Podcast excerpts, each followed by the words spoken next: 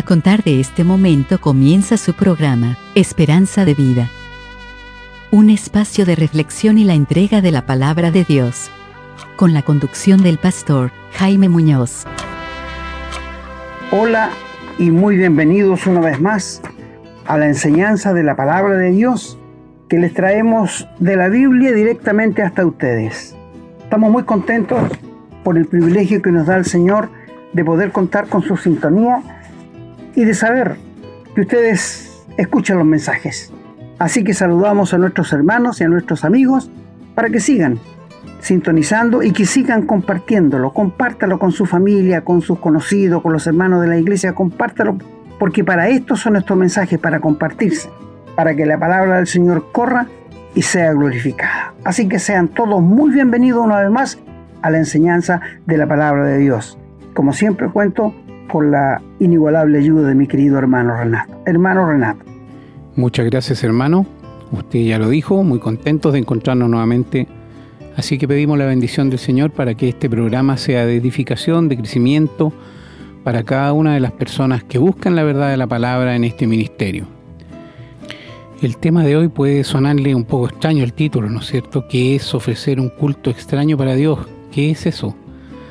Bueno, la Biblia sí nos habla de eso, así que vamos a aprender juntos hoy día sobre este tema en particular, porque tal vez podamos cometer nosotros por ignorancia los mismos errores y los mismos pecados. Bueno, estamos saludados, vamos a ir eh, vamos, en beneficio del tiempo, vamos a ir directamente a una breve pausa y luego estamos con la lectura.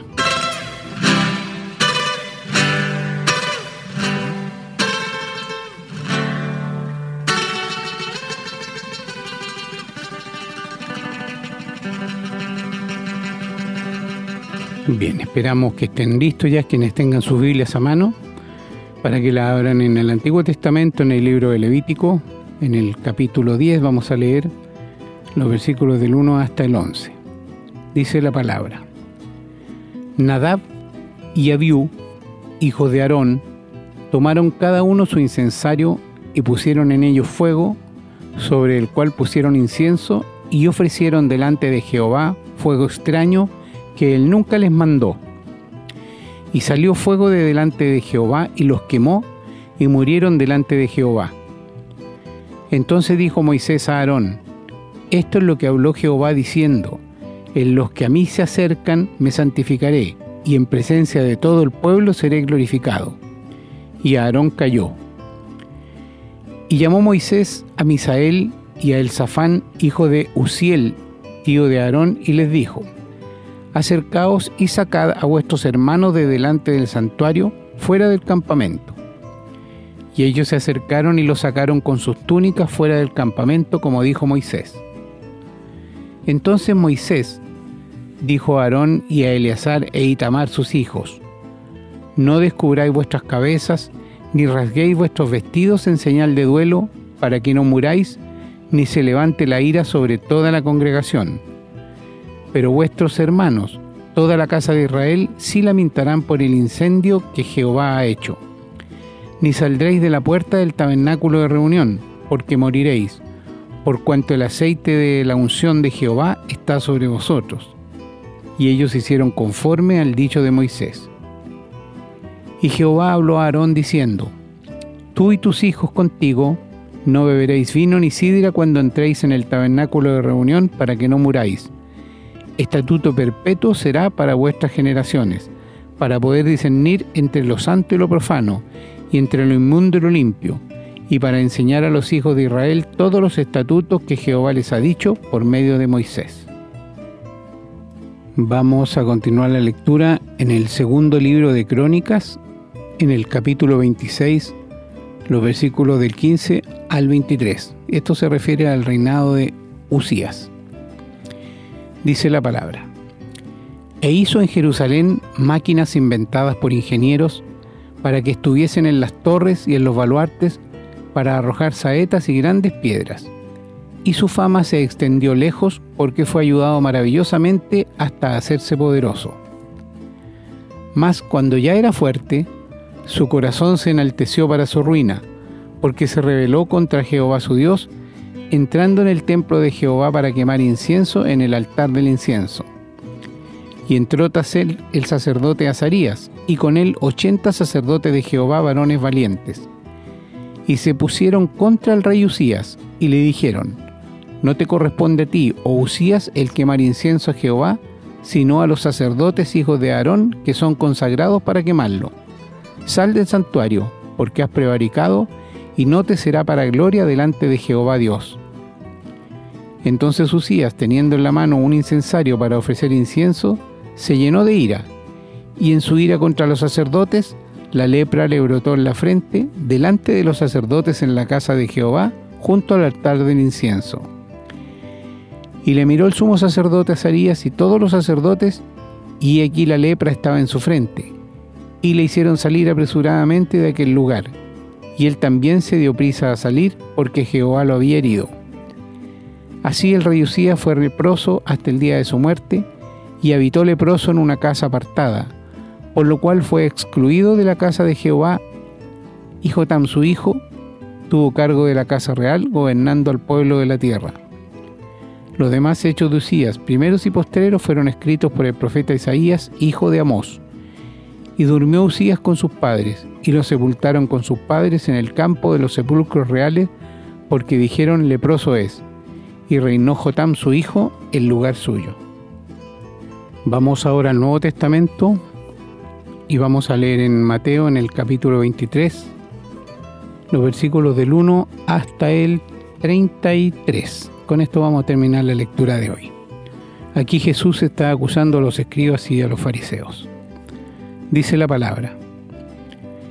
Entonces habló Jesús a la gente y a sus discípulos diciendo, En la catedral de Moisés se sientan los escribas y los fariseos, así que todo lo que os digan que guardéis, guardadlo y hacedlo, mas no hagáis conforme a sus obras, porque dicen y no hacen. Porque atan cargas pesadas y difíciles de llevar, y las ponen sobre los hombros de los hombres, pero ellos ni con un dedo quieren moverlas antes hacen todas sus obras para ser vistos por los hombres, pues ensanchan sus filacterias y extienden los flecos de sus mantos, y aman los primeros asientos en las cenas y las primeras sillas en las sinagogas, y las salutaciones en las plazas, y que los hombres lo llamen rabí, rabí. Pero vosotros no queráis que os llamen rabí, porque uno es vuestro maestro, el Cristo, y todos vosotros sois hermanos y no llaméis Padre vuestro a nadie en la tierra, porque uno es vuestro Padre, el que está en los cielos. Ni seáis llamados maestros, porque uno es vuestro Maestro, el Cristo. El que es mayor de vosotros sea vuestro siervo, porque el que se enaltece será humillado, y el que se humilla será enaltecido. Mas hay de vosotros, escribas y fariseos hipócritas, porque cerráis el reino de los cielos delante de los hombres, pues ni entráis vosotros ni dejáis entrar a los que están entrando. Hay de vosotros, escribas y fariseos hipócritas, porque devoráis las casas de las viudas y como pretexto hacéis largas oraciones. Por esto recibiréis mayor condenación. Hay de vosotros, escribas y fariseos hipócritas, porque recorréis mar y tierra para hacer un prosélito, y una vez hecho le hacéis dos veces más hijo del infierno que vosotros. Hay de vosotros guías de ciegos, que decís, si alguno jura por el templo no es nada, pero si alguno jura por el oro del templo es deudor.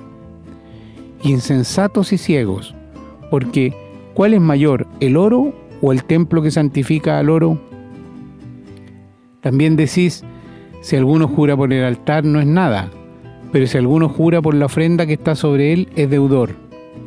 Necios y ciegos, porque ¿cuál es mayor, la ofrenda o el altar que santifica la ofrenda?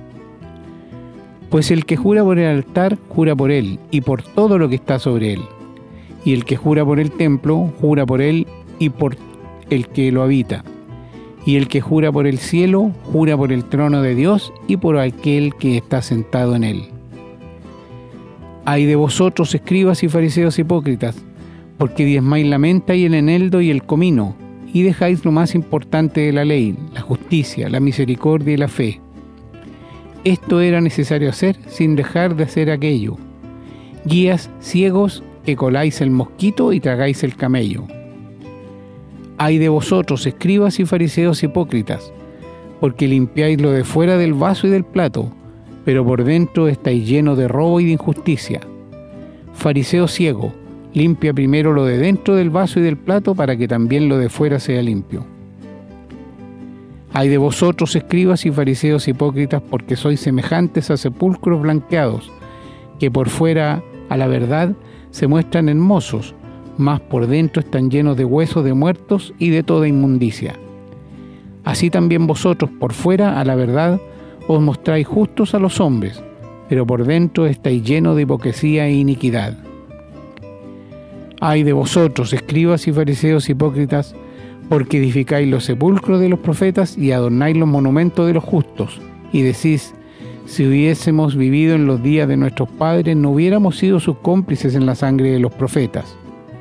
Así que dais testimonio contra vosotros mismos de que sois hijos de aquellos que mataron a los profetas. Vosotros también llenad la medida de vuestros padres. Serpientes, generación de víboras, ¿cómo escaparéis de la condenación del infierno? Amén hermanos, damos gracias al Señor porque tenemos su palabra. Le pedimos que nos ayude a comprenderla, que revele el mensaje que Él quiere para nosotros. Le damos gracias y con esta bendición vamos a hacer una breve pausa y a la vuelta estamos con el desarrollo del tema de hoy. Estamos presentando su programa, Esperanza de Vida. Les recordamos que pueden escribirnos a la casilla de correo electrónico contacto arroba esperanzadevida.cl. Nos gusta mucho recibir su correspondencia y nos comprometemos a responderla lo antes posible. También les recordamos que pueden encontrar estos programas en Facebook y, en formato de podcast, en las plataformas Spotify y Google Podcast. Siempre bajo el nombre Esperanza de Vida. No olviden que pueden compartirlos y copiarlos libremente por cuanto la autoría le corresponde a nuestro Señor Jesucristo, a quien damos todo el honor y la gloria y agradecemos la oportunidad de servirle de esta manera. Estamos en una cultura, queridos amigos, en que toda la gente piensa que lo que está haciendo le está rindiendo un culto a Dios. Esto es lo que estamos viviendo todos en la civilización actual. Toda la gente piensa que le está rindiendo un culto para Dios, pero no lo comprueba con la palabra de Dios si realmente esto es así. El apóstol San Pablo, Saulo de Tarso, perseguía a la iglesia del Señor encarcelaba a los cristianos y con los que lo mataban, él daba su consentimiento. Y él decía que le estaba dando un culto a Dios, le estaba rindiendo culto a Dios. Él pensaba, él pensaba que le estaba rindiendo culto a Dios. Eso era su pensamiento, como todo ser humano puede estar equivocado. Pero él no se daba cuenta que estaba luchando con el mismo Dios del cielo. Aunque él era un fariseo que no le podían acusar de nada, era intachable, era un ejemplo para el resto de la iglesia y era un hombre que sabía mucho de las escrituras. Sí, sabía mucho. Y él pensaba, yo pensaba, dice él, que le estaba rindiendo culto a Dios. No, pero estaba luchando contra Dios, contra Dios. Como hay muchos en el día de hoy que están haciendo muchas cosas pensando que le están rindiendo culto a Dios pero no se lo están rindiendo a Dios, sino a los demonios. Y esto es delicado. Y esto cada ser humano debiera parar mentes y darse cuenta realmente a quién le está rindiendo el culto que está haciendo. Porque es muy importante. Es posible que alguien haya pagado una manda a una virgencita y la manda sea caminar una cuadra arrodillado, no importa lo que se hagan, tira las carnes y él piensa que le está rindiendo culto a Dios. No, se lo está rindiendo al diablo, porque Dios jamás nos pide nada así en la Biblia. usted se da cuenta de lo que voy. Y otras personas seguro le han hecho manda a otros dioses que tienen y piensan que este Dios le va a comunicar con el Padre y que al final les va a llevar al cielo. Grande error. Grande error, querido amigo, según lo que dice la palabra de Dios. No es lo que diga yo o lo que diga mi hermano Renato. Aquí vale lo que Dios dice en su palabra. Es por esto que ustedes han dado cuenta que somos tan delicados en abrir las escrituras y pasarlas de, de, aquí a ustedes, a donde ustedes están. Y les pedimos, mi hermano Renato, siempre les pide lápiz y papel para que anoten dónde están los pasajes de la Biblia. Así que queridos amigos, ¿qué es ofrecer un culto digno a Dios? Bueno, habrán personas que pensarán, pensarán, no buscan en las escrituras, que haciéndose miembro de una iglesia, yendo todos los domingos con su familia a la reunión, que es bueno que lo hagan, es bueno que lo hagan. Y ellos piensan que le están rindiendo culto a Dios, pero no es así. Rendirle culto a Dios es otra cosa muy diferente. Y esto vamos a ver hoy día, ¿qué es rendirle culto a Dios? Donde nuestro querido hermano nos leyó en el Antiguo Testamento, en el libro de Levíticos, encontramos un caso fuerte, un caso que nos hace pensar mucho a todos los hijos de Dios y a quienes no son hijos de Dios también. Porque a Dios no se le puede servir como yo pienso, como yo quiero o como a mí me parece. No, tenemos que buscar en la Biblia cómo quiere Dios que le sirvamos, que le sigamos y que vivamos. Porque en la Biblia tenemos todo esto escrito. Nadie puede decir que no. Pero desgraciadamente Aarón tuvo cuatro hijos y de estos cuatro fueron sacerdotes de Dios, siendo él el sumo sacerdote.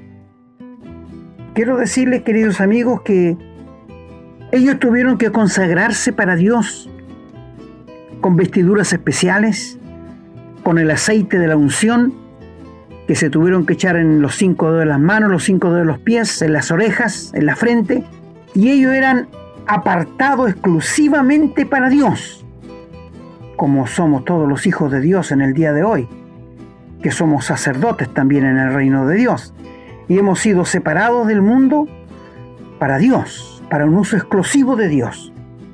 Bueno, esta familia fue separada para servir a Dios y su padre era sumo sacerdote. Pero un día, Nadar y Abiú que eran los hijos mayores de Aarón, cuando les tocó servir, porque siete días tenían que estar en la casa y siete días en el tabernáculo para servir a Dios. Tan justo que es Dios y tan complaciente que es con el ser humano. Bueno, cuando les tocó venir en los siete días, ellos se le pasaron las copas en la casa. Se pusieron a tomar vino y al parecer, por lo que la Biblia nos relata, llegaron ebrios a oficiar los sacrificios que había que hacerle un culto para Dios. Y llevaron fuego extraño que nunca Dios les había mandado. Es decir, hicieron lo que a ellos les pareció más correcto. Y cuando estaban en eso, descendió fuego del cielo y los mató a los dos. Produjo un incendio en el tabernáculo en el mismo lugar de los sacrificios. ¿Fue grave? Sí, fue muy grave. Y de allí en adelante Dios prohibió que los sacerdotes bebieran licor cuando tuvieran que entrar en el tabernáculo. O sea, lo que Dios hizo, lo hizo para que los demás temieran y ejecutó sus juicios. Porque nadie puede servir a Dios a su manera, como le parece, como yo creo, como yo entiendo. Por esto Dios nos ha dejado su santa palabra para que seamos cuidadosos en leerla, para que pongamos el sentido en lo que estamos leyendo y el Espíritu Santo nos pueda revelar la palabra de Dios. Quiero decirles que al papá de estos jóvenes no se le permitió verlos, ni tampoco ir al entierro. A unos primos lejanos se les mandó para que sacase los cuerpos muertos y lo fuesen a enterrar. Y a su padre ni siquiera se le permitió verlo. ¿Por qué Dios actúa así? Les explicaré. Porque la muerte es la paga del pecado. La muerte es el resultado del pecado. Y lo que estos jóvenes hicieron fue un acto muy malo frente a Dios. ¿Por qué no lo consultaron con su padre? ¿Por qué no, no, se vieron primero qué había Dios demandado de ellos? Y Dios produjo la muerte de dos y ni siquiera se le permitió el entierro a Aarón, porque él había recibido la unción del Espíritu Santo, estaba separado para Dios como el sumo sacerdote y tenía que ser un ejemplo. ¿Tú encuentras que Dios es severo cuando se trata de su gloria? Cuando se trata de sus cosas, cuando se trata de la santidad de Dios, Dios es severo.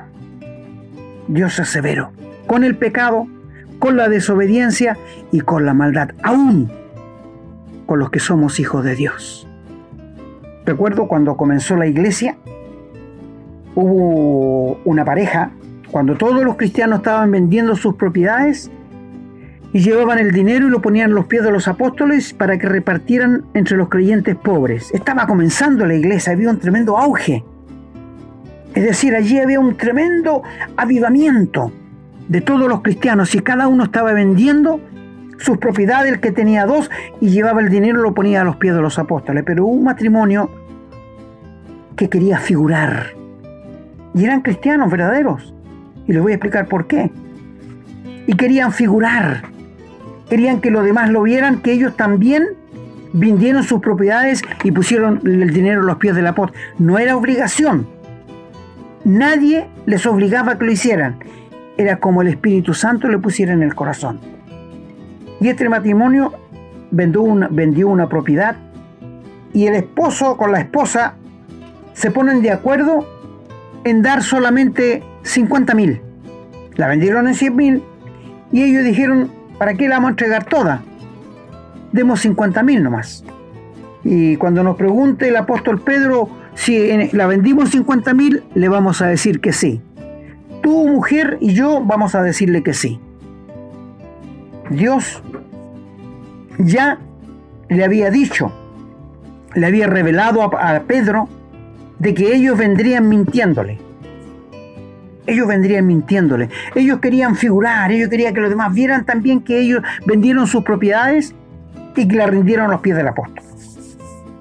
Pero Dios le dijo, Pedro, van a venir a ti mintiéndote Así que le vamos a enjuiciar. Y cuando llegó Ananías y puso 50 mil pesos a los pies del apóstol, le dijo Pedro, ¿en esto vendiste la propiedad? Sí, en esto la vendimos en 50 mil pesos.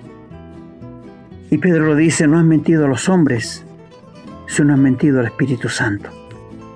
Y más abajo le dice, no has mentido a los hombres, sino a Dios. O sea, el Espíritu Santo es Dios, por supuesto si es parte de la Trinidad. Dios Padre, Dios Hijo, Dios Espíritu Santo, un solo Dios. Dios el Padre es omnisciente, omnipresente, omnipotente. El Hijo es omnisciente, omnipresente, omnipotente. El Espíritu Santo es omnisciente, omnipresente y omnipotente. Porque los tres, en esencia, son la divinidad. Esta es la Trinidad de Dios. Un solo Dios en tres personas. Diversidad en la unidad. Maravilloso Dios. Bueno, Pedro le dijo, ¿por qué llenó Satanás tu corazón para que mintiesas al Espíritu Santo? No has mentido a los hombres sino a Dios. Y el hombre cayó muerto ahí mismo. En dos tiempos cayó muerto. Como a la hora, vino su señora sin saber nada de lo que había pasado y dice ella, aquí te traigo la plata de lo que vendimos la casa en 50 mil pesos mi esposo te dio 25 y aquí traigo yo los otros 25. Y le dijo Pedro, ¿por qué has mentido a Dios? No has mentido a los hombres, no me has mentido a mí, le has mentido a Dios. Por tanto, los jóvenes acaban de sacar a tu esposo muerto para enterrar y ahora te sacarán a ti. Y la mujer cayó muerta en el mismo momento allí. Ahora, ¿por qué murieron? Porque eran cristianos. Si no hubieran sido salvos, Dios no los enjuicia. Más tarde en el juicio final los juzgaría, pero eran cristianos verdaderos, que habían pasado de muerte a vida, que habían sido perdonados de sus pecados y por esto Dios entró en juicio con ellos, como entró en juicio con los hijos de Aarón, Nadab y Abiú. Un culto extraño, un culto que Dios nunca le mandó. Nadie les obligaba a que vendieran sus terrenos. Ellos lo hicieron, pero querían figurar querían que los demás lo vieran, que ellos también habían obedecido a Dios. Un culto extraño. Mis amigos, hoy día hay mucha gente religiosa que está ofreciendo a Dios culto extraño. Sí, hay muchos que están sirviendo a Dios, piensan que están sirviéndole y están ofreciéndole fuego extraño, culto extraño que Dios nunca les mandó. Por ejemplo, mucha gente piensa, y quizás hablo a mis queridos oyentes, que haciendo buenas cosas, portándose bien, siendo un buen esposo, siendo un buen padre, un buen compañero de trabajo, hazlo, síguelo haciendo. Pero esto no es culto para Dios. Esto si se lo ofreces a Dios sería un fuego extraño. Si tú quieres cambiar cómo te portas por tus pecados, es un fuego extraño. Hay muchos que piensan así. Hay otros que tienen una manera de vivir por medio de un santo, de una santa, y ellos le rinden culto a su imagen, a su Dios que tienen, y por ese medio le están rindiendo culto a Dios. Fuego extraño que nunca les ha mandado Dios. Dios ha dispuesto en su palabra que hay un solo mediador entre Dios y los hombres y se llama Jesucristo hombre. No hay ni un otro mediador en la Biblia.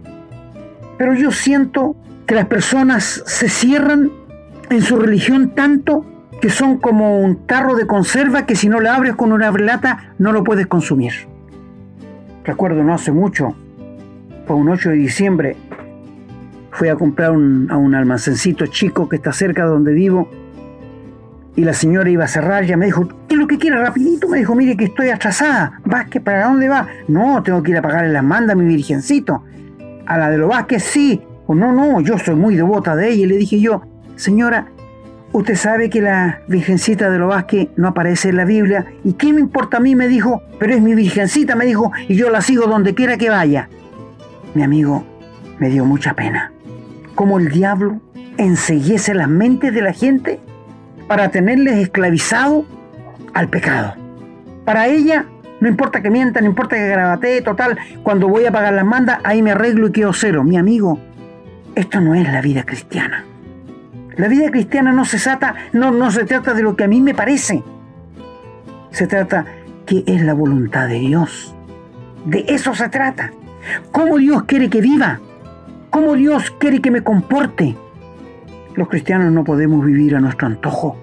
No, tenemos la palabra de Dios para que nuestra vida la pongamos en la escritura y para ver cómo estamos viviendo. Mi hermano, si tu vida no está de acuerdo con lo que Dios demanda, preocúpate. Si lo que estás viviendo, lo que estás haciendo, aunque estés sirviendo a Dios, si tu vida no se concuerda con lo que Dios dice, lo que pide de nosotros, ten cuidado. Con Dios no se juega. No, en ninguna manera. Otra parte que lo leyó nuestro hermano en Segunda Crónicas de un rey, el rey Usías. Un rey muy próspero, un rey muy temeroso de Dios, un rey muy cercano a Dios. Y Dios le dio mucha inteligencia a tal punto que este rey comenzó a fabricar máquinas que lanzaran piedras para la guerra, edificó muchas ciudades, muchas fortalezas, le fue bien, prosperó harto. Pero la Biblia dice que se había enorgullecido tanto que tomó un incensario e iba a entrar al lugar santo a ofrecer incienso, cosa que no le es permitido sino a los sacerdotes, nadie más. Los sacerdotes son los únicos que están autorizados para ofrecer el incienso. Y él iba muy campante con su incensario de oro a ofrecer el incienso y 70 sacerdotes, bendito aquellos 70 sacerdotes, se pusieron a la entrada del, del lugar santo y no le prohibieron, tienen que dejarme entrar, yo soy el rey. Lo sentimos mucho. Pero no te pertenece a ti, oh rey, sino a los sacerdotes ofrecer. Y este rey se enojó tanto que la furia que le subió a la cabeza fue tan grande que dice que en su enojo, en su ira, le brotó la lepra le brotó la lepra. Y la lepra ustedes saben que es una enfermedad incurable, contagiosa y asquerosa. Es símbolo del pecado. Y cuando este rey se vio lleno de lepra, se apresuró a salir corriendo para no contagiar a nadie. Se dio cuenta que hizo mal. Y su hijo tuvo que suplantarle en el reino hasta que murió. Y este rey fue separado de la clase real porque murió leproso. ¿Por qué? Porque él pensaba que por ser rey, él podía entrar al lugar santo y ofrecer el incienso. Tremendo error.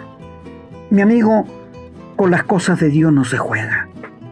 Las cosas de Dios no son travesuras. Tú si quieres puedes atravesarte con el infierno, con el cielo, si quieres, pero tendrás que dar cuenta a Dios por lo que has hablado, lo que has pensado y lo que has dicho. Ten cuidado. De Dios nadie se burla. Horrenda cosa es caer en manos de un Dios vivo. Este rey pensaba, este rey dijo, no, si lo ofrecen ellos, ¿por qué no puedo ofrecerlo yo si yo soy rey? ¿Por qué solamente los hacen? Mi amigo, hay tanta gente que se ha equivocado, pensando que ellos también pueden hacer lo que hacen los otros cristianos que no están autorizados.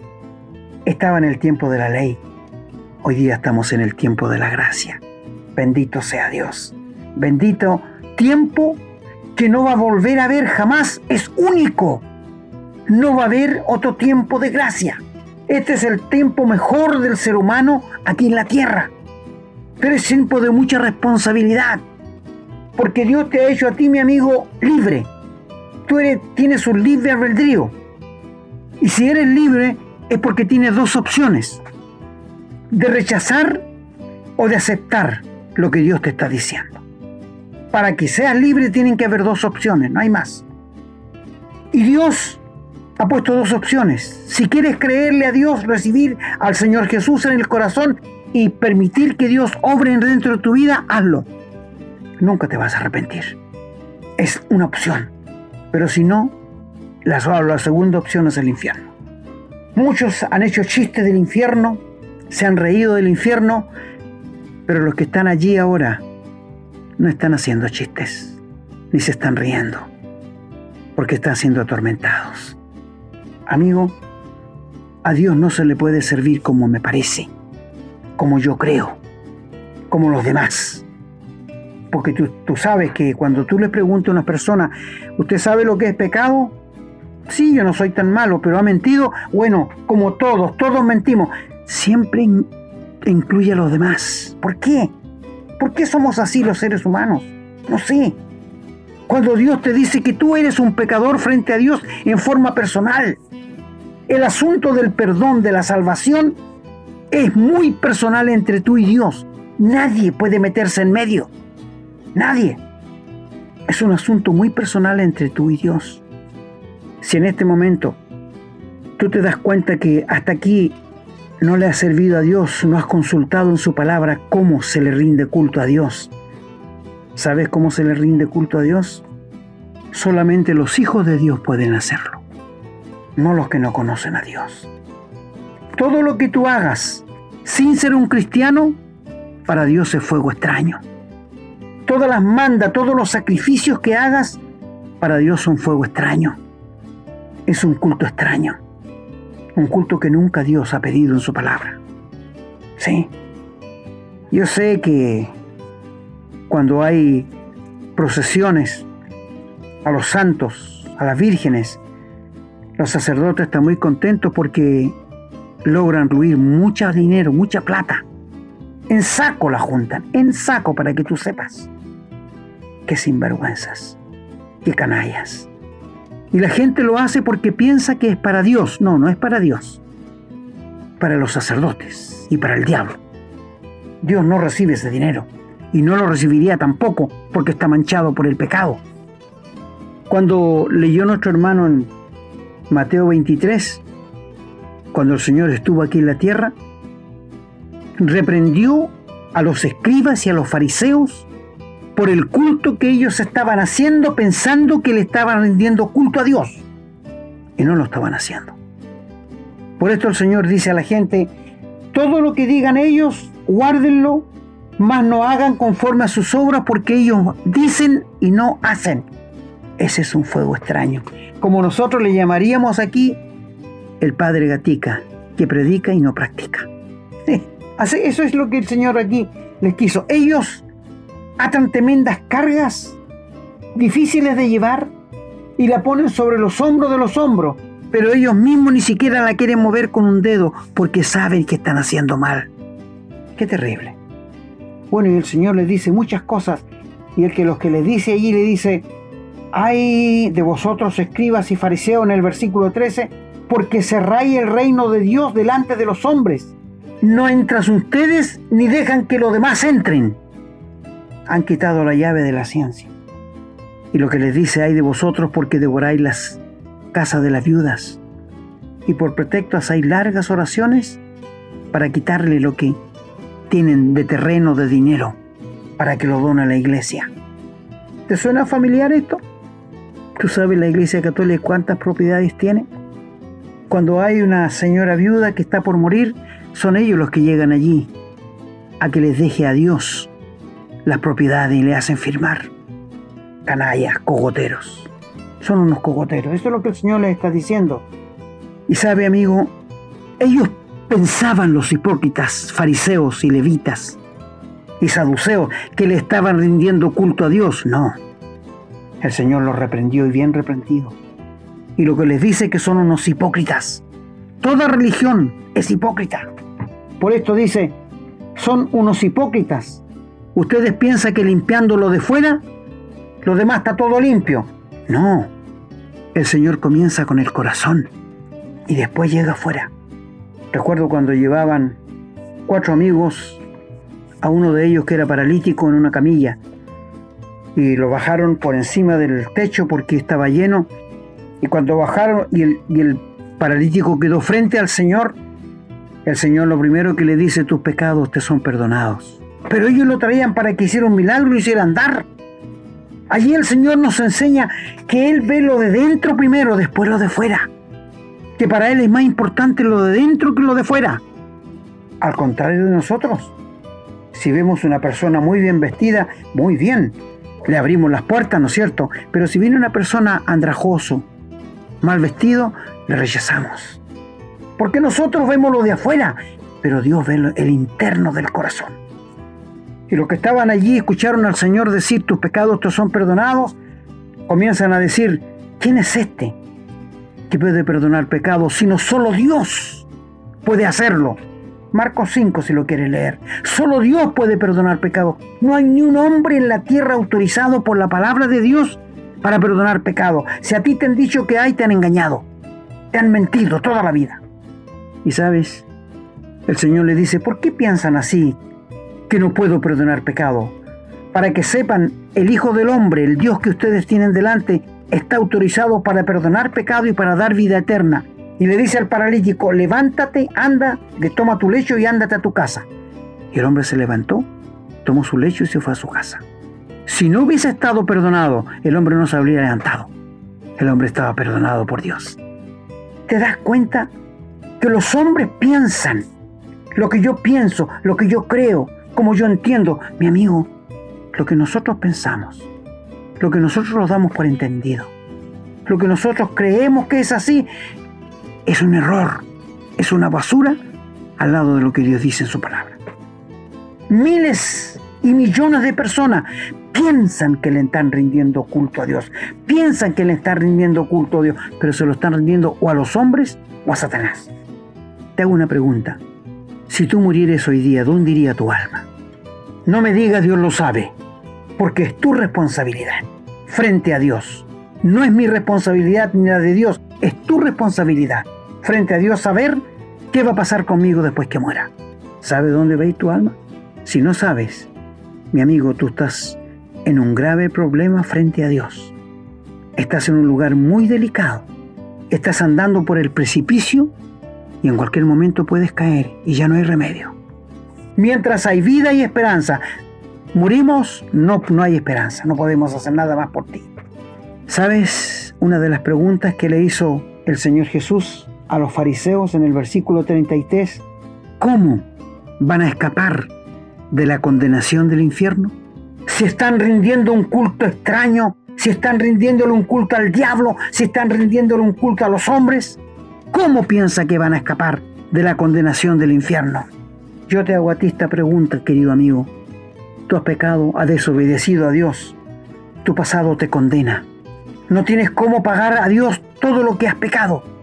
Tienes una tremenda deuda impagable que Cristo la pagó en la cruz. Que Él ya pagó la deuda tuya. Y Cristo quiere borrar todos tus pecados, borrar toda la cuenta que había en tu contra y darte la vida eterna si tú permites a Dios entrar a tu vida. Si lo rechazas, te pregunto, ¿cómo piensas escapar de la condenación del infierno? Todo ser humano, en este momento que está vivo, está frente a la condenación del infierno, si no tiene al Señor Jesús en el corazón. Cristo te quiere librar del infierno. Cristo quiere salvarte, perdonarte, porque Él pagó ya tu pecado cuando murió en la cruz. Y Él hoy día quiere reconciliarse contigo, quiere entrar en tu vida, quiere perdonarte, quiere salvarte. ¿Por qué no permites a Dios en este momento por el Espíritu Santo que entre a tu vida? Le abres tu corazón y lo recibes como el único Salvador de tu vida. No sigas ofreciendo culto extraño, que Dios no lo recibe. Dios dice que el sacrificio de los pecadores es abominación para Dios. Esto dice la palabra de Dios. El sacrificio de los pecadores que no conocen a Dios es abominación para Dios. Solo teniendo a Jesucristo en tu corazón, puedes ofrecerle a Dios ofrendas que Él las va a aceptar por medio del Señor Jesús. He hablado a personas que están ofreciendo fuego extraño, culto extraño. Termina con eso, amigo. Vuélvete a Dios. Vuélvete al Señor Jesús. Ríndete de corazón a Dios y acepta que cuando Cristo murió en la cruz, murió por todos tus pecados y ahora Él te quiere dar la vida eterna. Es la única manera de escapar del infierno. El Señor le preguntó a los religiosos de su... ¿Cómo escaparán de la condenación del infierno? Cristo dijo, yo soy el camino, yo soy la verdad, yo soy la vida, nadie viene al Padre si no es por mí. El único remedio para escapar del infierno es aceptando al Señor Jesús en el corazón como el único y suficiente Salvador de tu vida. ¿Estás ofreciendo culto extraño? ¿Te das cuenta de eso? ¿Estás ofreciendo algo que nunca Dios pide en su palabra? Escudriña la Biblia. Te invitamos a leerla. Bájala en el celular si no tienes una y comienza a comprobar si lo que estás haciendo está de acuerdo con lo que Dios dice en su santa palabra. Mis amigos, mis hermanos, que el Señor bendiga su santa palabra.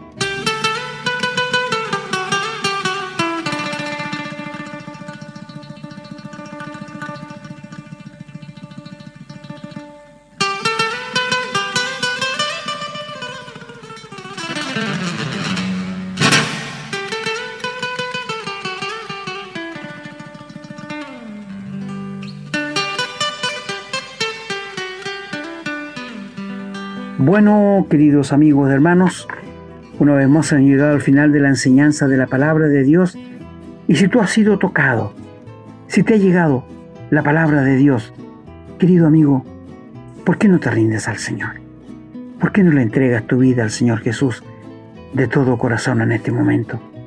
Acepta al Señor Jesús. La religión no lo puede hacer. Los hombres no lo pueden hacer. El dinero no lo puede hacer. Nada lo Solo Jesucristo puede salvarte, perdonarte y darte la vida eterna. Recíbelo en este momento como el único Salvador de tu alma. El Señor bendiga su palabra a tu vida. Bien, yo me despido también, queridos amigos y hermanos, con este pequeño comentario que resume lo que, nos, lo que hemos aprendido el día de hoy, que nadie puede servir a Dios a su propia manera. Hay tantas personas que les cuesta tanto entender esto tan simple. Lo que el Señor quiere que hagamos está revelado en su palabra, en la escritura. Lamentablemente, como se enseñó hoy, una gran mayoría de las personas creen que con lo que están haciendo están sirviendo a Dios, que le están rindiendo culto a Dios. Pero no lo comprueban, no comprueban que eso no es así.